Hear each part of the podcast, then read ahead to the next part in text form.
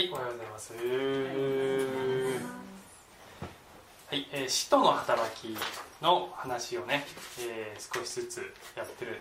まあ、少しずつっていうか結構頑張ってやってるんですけど、えー10回目ですね。今日は10回目です。タンポポの綿毛をこの丸くなってるやつをフーってやったことありますか？皆さん。ありますよね。やりたくなりますよね。すごい衝動に駆られますよね。なんででしょうねあれね。ねこう綺麗になってるのをフーってね。風で飛んでいくのにいずれにしてもなぜフーってやるんでしょうね。すごくやりたくなると思います。まあ私もやりますけどね、え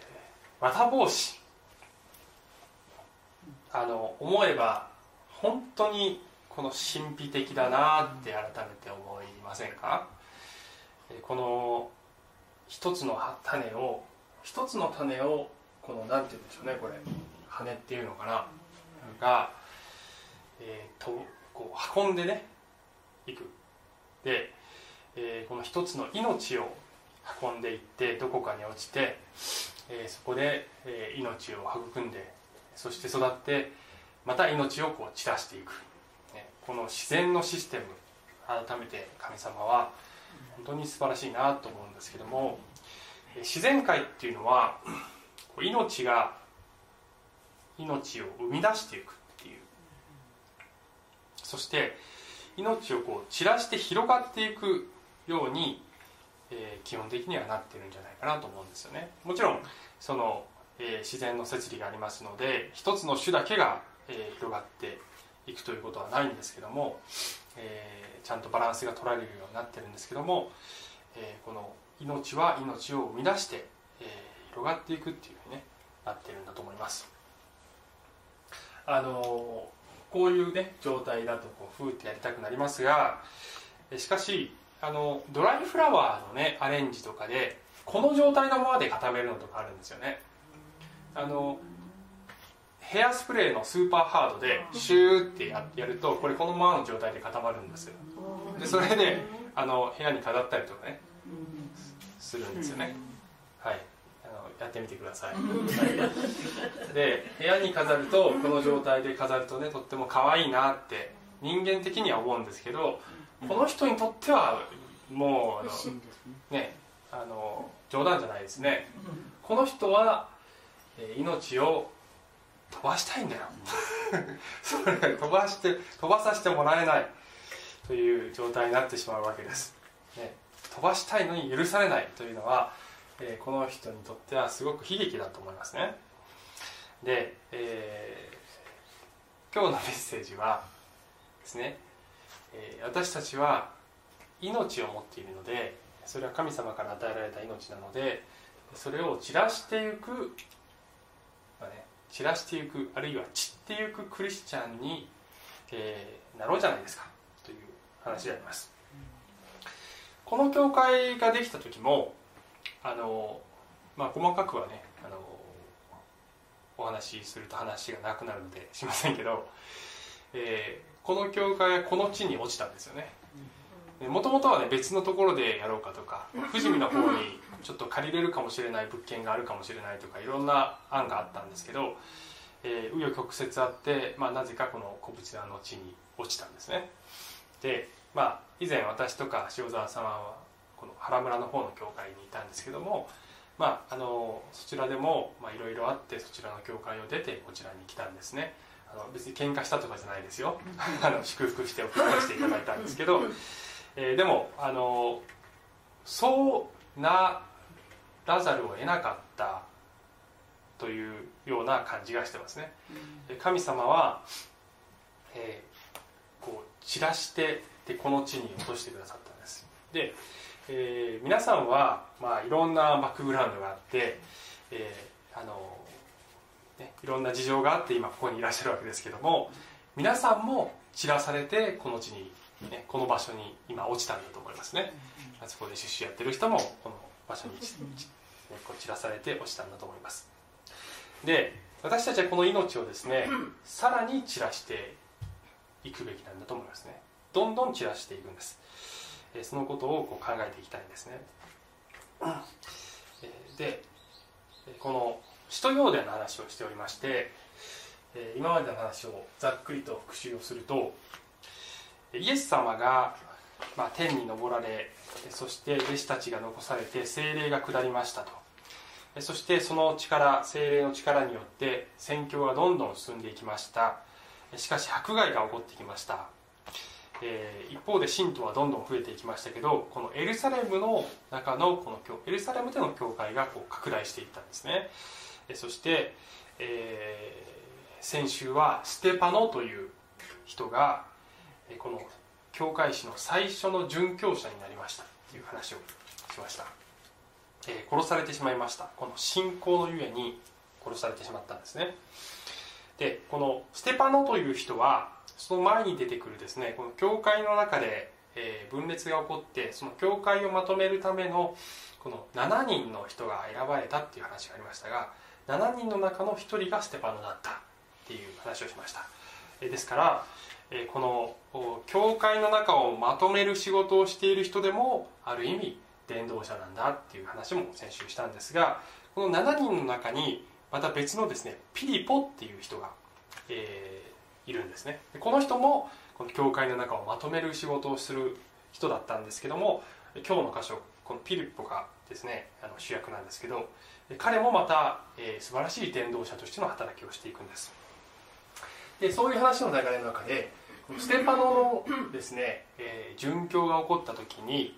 このクリスチャンのこの信仰に反対をする人たちはそのもう勢いがついてこのステパノの殉教に続いてものすごい迫害が起こるわけですね、えー、してやったりと。もうこの勢いに乗じて奴らを一網打尽にしてやろうっていうぐらいの迫害が起こりましたっていうとこから今日の話が始まります。その日エルサレムの教会に対する激しい、えー、迫害が起こりその日っていうのはこれはそのステパノが殺された日です。人たち以外の者は皆ユダヤとサマリアの地方諸地方に散らされたって書いてあるんですね。で少しねあのここに中略入れてます。ここは、えー、サウロ、まあ、後のパウロに関してちらっとこう話があるんですけど、えー、今日の次第ではないので中略してます。そしてこの散らされた人たち他方散らされた人たちは御言葉を述べながら巡り歩いたって書いてあるんですね。彼らは御言葉を信じていたので迫害に遭っているにもかかわらずえー、その時にああもうなんか本当これ信じてたらこんな目に遭っちゃうんだなっていうふうにやる気をなくすどころかますますですねこの燃え立ってですね、えー、この迫害を受けながらも歩きながら、ね、散らされながらも御言葉をこう述べ伝えているんです。でピリポっていうこの人、えー、人がですねここで出てきますね。この人がえピリポはサマリアの町に下って行き人々にキリストを述べ伝えた。え群衆はピリポの話を聞きその行っていた印を見て皆揃って彼の語ることに耳を傾けた。汚れた霊に疲れた多くの人たちからはその霊が大声で叫んで出て行くし多くの中部の者や足のなえた者は治ったからである。それでその町に大きな喜びが起こったって書いてます。で、えーちょっと聖書を確認していいですか？違うんじゃないかなこれ。そう。えっと使徒のえー、このこれがねこれ11章じゃないね。これ8章のそうです。あ違う。合ってんのか。あ合ってるね。あすいません。合ってますね。えっと。あ合ってるんですね。あそうそうそう,、うん、そう。11章にこの続きっていうかねその、えー、その影響後の続きが書いてあるんです。でそこも読みますけどさてステパノのことから起こった迫害によって散らされた人々はだからこれあのそのこの間の箇所に、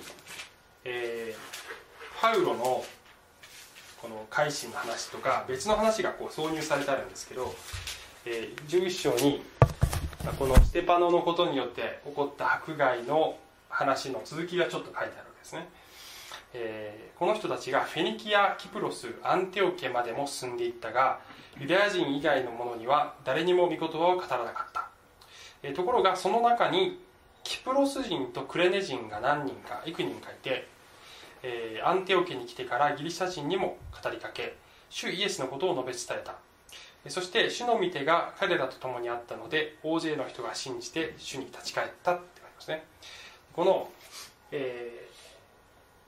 基本的にはこの散らされた人たちは最初はユダヤ人の街道に行って述べ伝えた。ユダヤ人だけに述べ伝えたって書いてある。でところがキプリストス人とクレネ人っていうのはこれはその、まあ、ギリシャ人なんですよね、えー、ですから、えー、このギリシャ人でえー、クリスチャンになった人。もしくはおそらくはですねギリシャ系のユダヤ人かもしれないです、え、これあの以前ヘレニストっていう人たちがいたっていう話をしましたけど、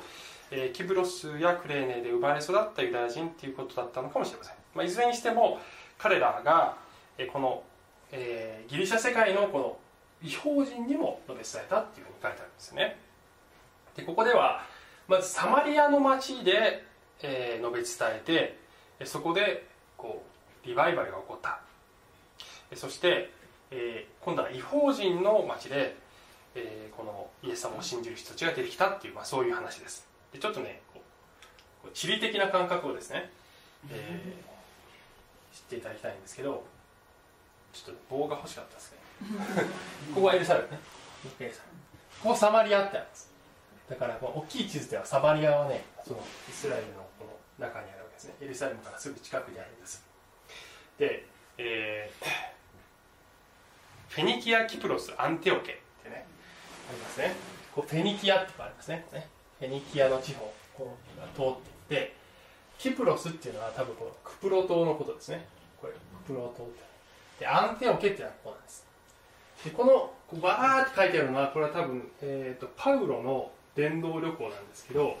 でこのアンテオケっていうところに教会が大きい教会がその後でできてきてそしてこのアンテオケというのは世界宣教のこの、えー、拠点としてすごく大きな役割を果たす教会になるんですね。でそこからこうパウロとかバルナバとかっていう人たちが派遣されてどんどんこのギリシャとかローマとかあっちの方まで、えー、その後で、えー、福音がどんどん述べ伝えられていくことになっていくんですがえー、なぜこういうふうになっていったのかという言ったのかというとこれは、えー、彼らが迫害にあったからこういう展開になっていたんです。でその迫害が引き金になって、え、このですねどんどんこう福音が結果的に広がっていくっていうことが起こったんですね。でこれはたまたまそういうふうになったんじゃなくてこれは神様の摂理でそういうふうになってるんです、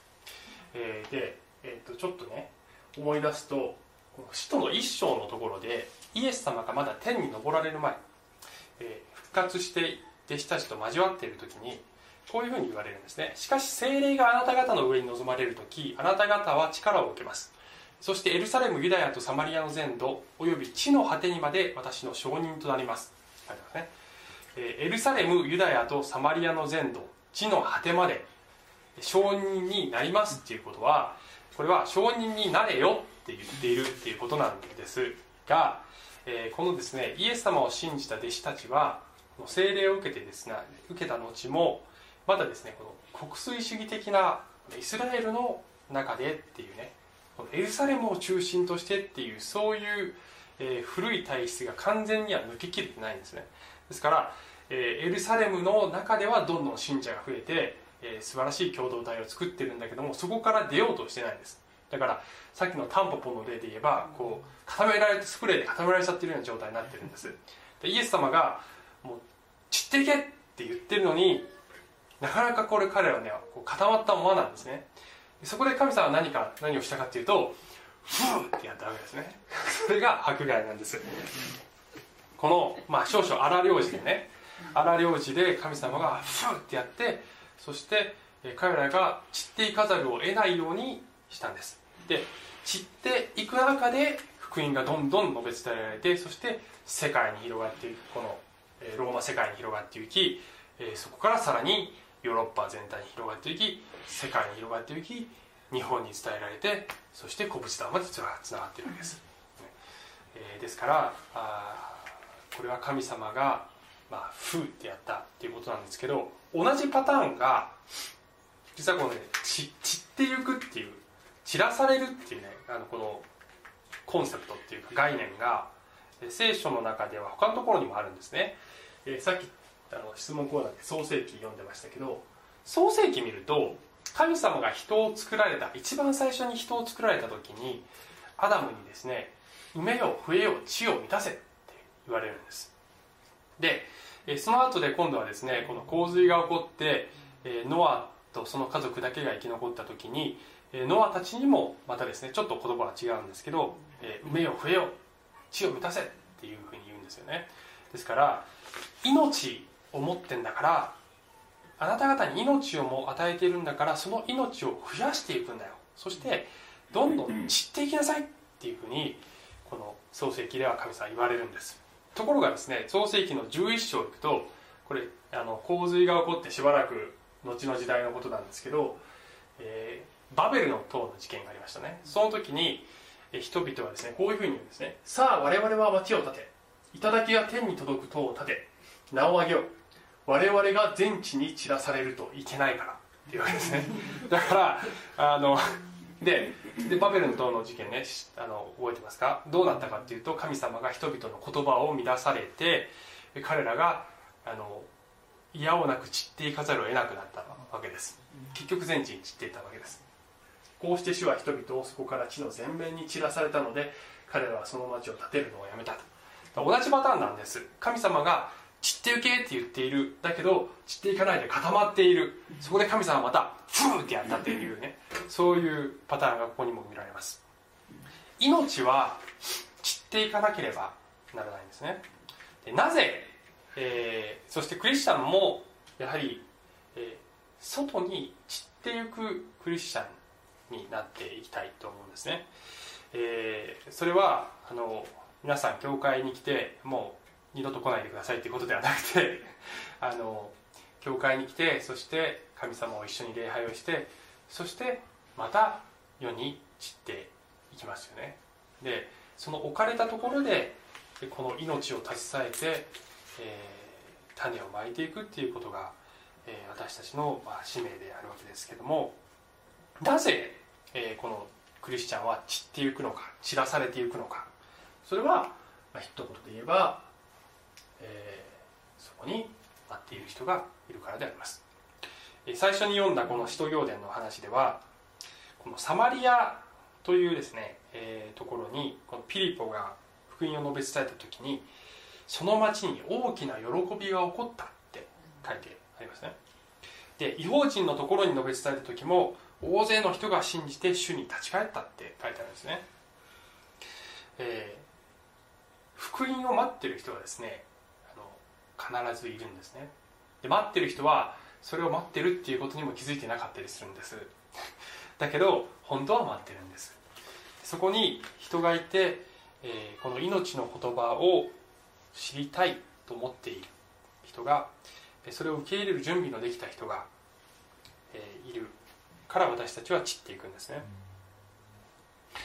えー、教会は内向きではなくて外向きであるべきだと思います、えそれはあの外向きであるということによって逆に内側の団結も強くなるからまあからというかそういう効果もあると思ってるんです。あの内側のことだけを考えているとあの逆に内側の問題にばかり集中してしまうと思うんですね。しかし教会が外にも外に外に向いていると、えー、内側の団結は強くなっていくんだと思います。えー、私たちの教会のビジョンは、えー、新しい教会を生み出していくというビジョンがあります、えー、それはいつになるか分かりませんけれどもそれもまた散っていくということの一つの、え意味であります、えこの私たちが命を広めていく、え大きくこの命を広げていく。そして、え新しい教会もまた生み出していくということを私たちは願い祈っているわけであります。でちなみに、えー、この先ほどのですね使徒行伝の話ではサマリアの町にこの神様を信じイエス様を信じる人たちが起こされたって書いてあるんですけどもサマリアっていうのはこのユダヤとサマリアっていうのは反目状態にあったわけですよね。お互いに嫌い合ってるわけです。ものすごく嫌い合ってるわけです。あのユダヤ人はサマリア人を。サマリア人はユダヤ人をものすごく嫌ってるんですね。でサマリア人っていうのは、えー、外国人とユダヤ人の根血で、えー、一見ユダヤ人みたいでありながらそうではないっていうそういう民です。で宗教的にもユダヤ人と似てるんだけどちょっと歪めてしまっているこの礼拝の仕方をしている。彼らはエルサレムじゃなくてゲリジム山っていうところが礼拝の中心だっていうふうに言ってるんですね。言ってたんですそれは間違ってるんです。でそれはイエス様もこのサマリアの町を訪れた時にそうじゃないんだよ救い主はユダヤからユダヤ人から出るんだよっていうふうに言われたんですね。でこの先ほどの使徒行伝の箇所でサマリアの人たちがユダヤ人から出た救い主を受け入れるっていうのはこれは、えー、そんな簡単に起こるはずはなかったんだけどそれが起こったんです。でなぜそれが起こったかというとまずイエス様がサマリアの町を訪ねてるんですね。それはヨハネの福音書の4章というところでサマリア人の女っていう人とこう会話をするシーンがありますけどもそこでこのサマリア人の女がイエス様を信じてで今度はねサマリア人の女がこの町その町の人たちにイエス様のことを伝えたって書いてあるんですね、うん、そこにねその町のサマリア人のうちの多くの者があの方は私がしたこと全部を私に言った。と証言したその女の言葉によってイエスを信じたって書いてあるんです。ですから、えー、このですねサマリアの町に弟子たちが福音を述べ伝える場合にもうすでに事前に種がまかれていたわけです。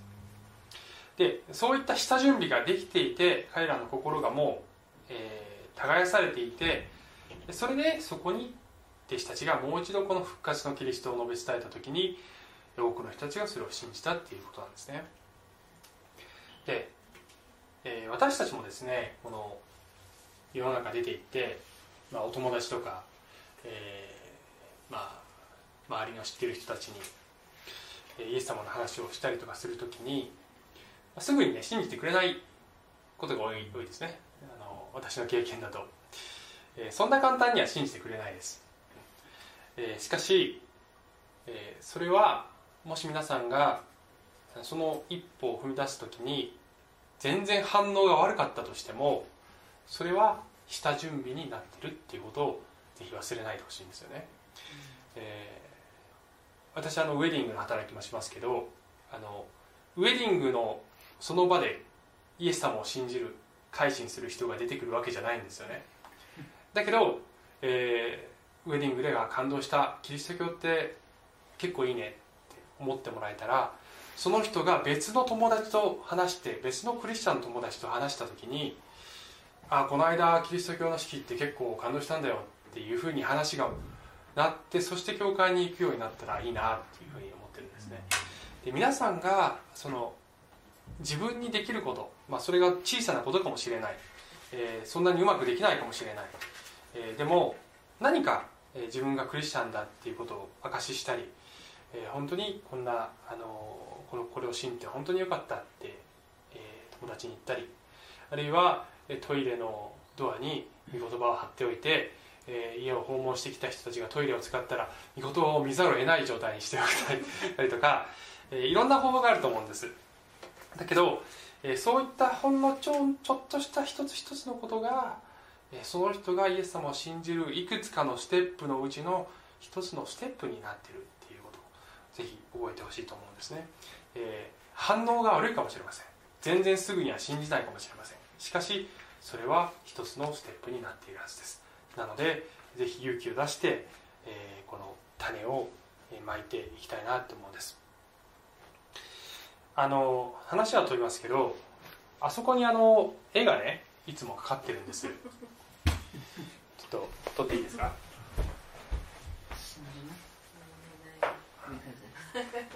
この絵皆さん何の何ていう絵か知ってます。かはいフェルメールによる真珠の耳飾りの女そうです。ね少女真珠の耳飾りの少女です。ねで青いターバンの少女とか呼ばれることもあります。ねうんねフェルメールね書いた絵です。で、えっと、本物はあのオランダのアムステルダムにあるマウリッツハイス美術館っていうところにねあのあると結構思ってる人が多いんですけどあのそれは嘘なんですね。あのそこの美術館にあるのは贋作でこれが本物ですね。皆さんまさかこれめぐめぐみさんが模写したものだと思ってませんでしたよね。まさか。それをねこれが本物なんです。はい。マウリサイスにあるのは贋作ですね。でも秘密にしといてくださいねこれね。ねこれ100億円以上しますからねこれね。はい。ですからここにかかってあることは秘密にしておいてください。ネットで流れるね。この絵フェルメールのこの絵はすごく有名なんですけどこれ有名になったのはね1 5 6年前なんですってねでそれ以前は日本ではほとんど知られてなかったんですって。うん。あの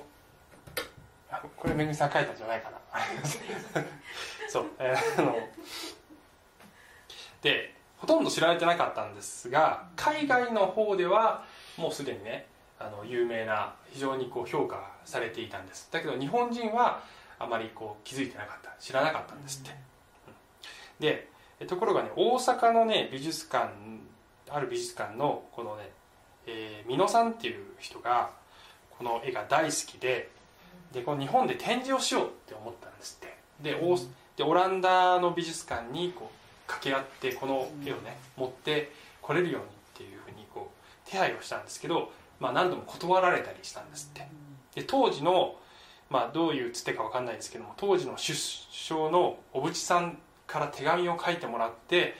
えーやっとこさこの絵をですね。こう日本にねあの持ってきたんだそうです。で、えー50万人が来日するあ来館してくれるだろうって思っていたら、えーきっと日本ねその人にとってみれば必ず日本人もこの絵の良さが分かるようになるって思って信じてたんですね、えーところがね最初はね全然人が来なかったんですって。だけど、えー絶対にきっとこれを認めてくれる人がいるって思っていたら、まあだんだんだんだんとこう来館者が増えてきて、まあ、最終的には60万人が来るようになったんです。でそこからこの日本でのフェルメール人気っていうのがあの始まったんだそうですよ。うん。で、えーこの絵もね、まあ、すごく有名になりましたけど、うん。あのこれを持ってくるっていう時に反対した人もまあいたそうですね、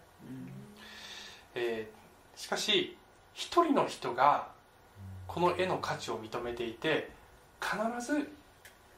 この絵の価値を知ってくれる人分かる人がいる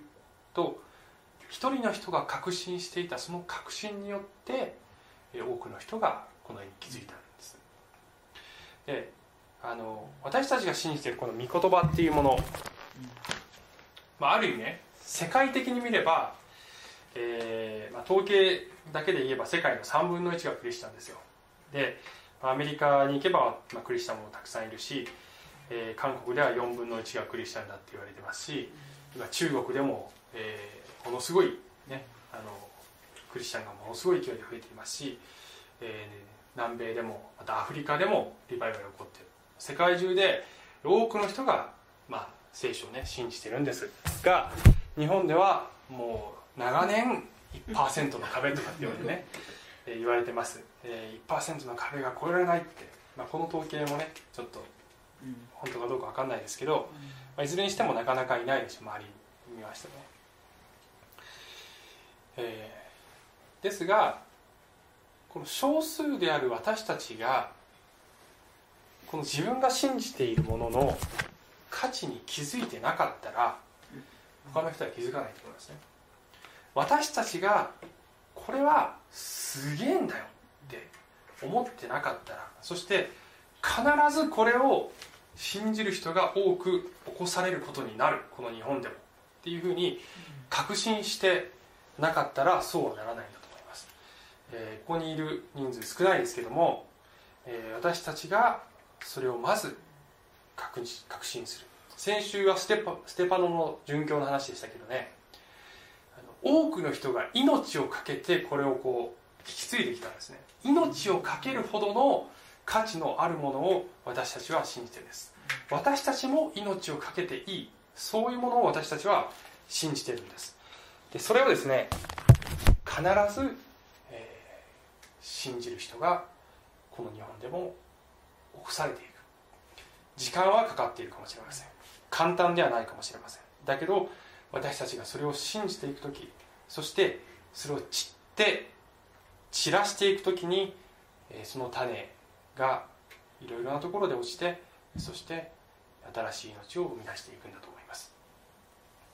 えー、しかしそれをですね一人でするんじゃありません。皆さん一人じゃありません。私たちは教会の群れの中でそれをこうバックアップしながらみんなで励まし合いながら祈り合いながら一緒にそれをしていくことができると思います、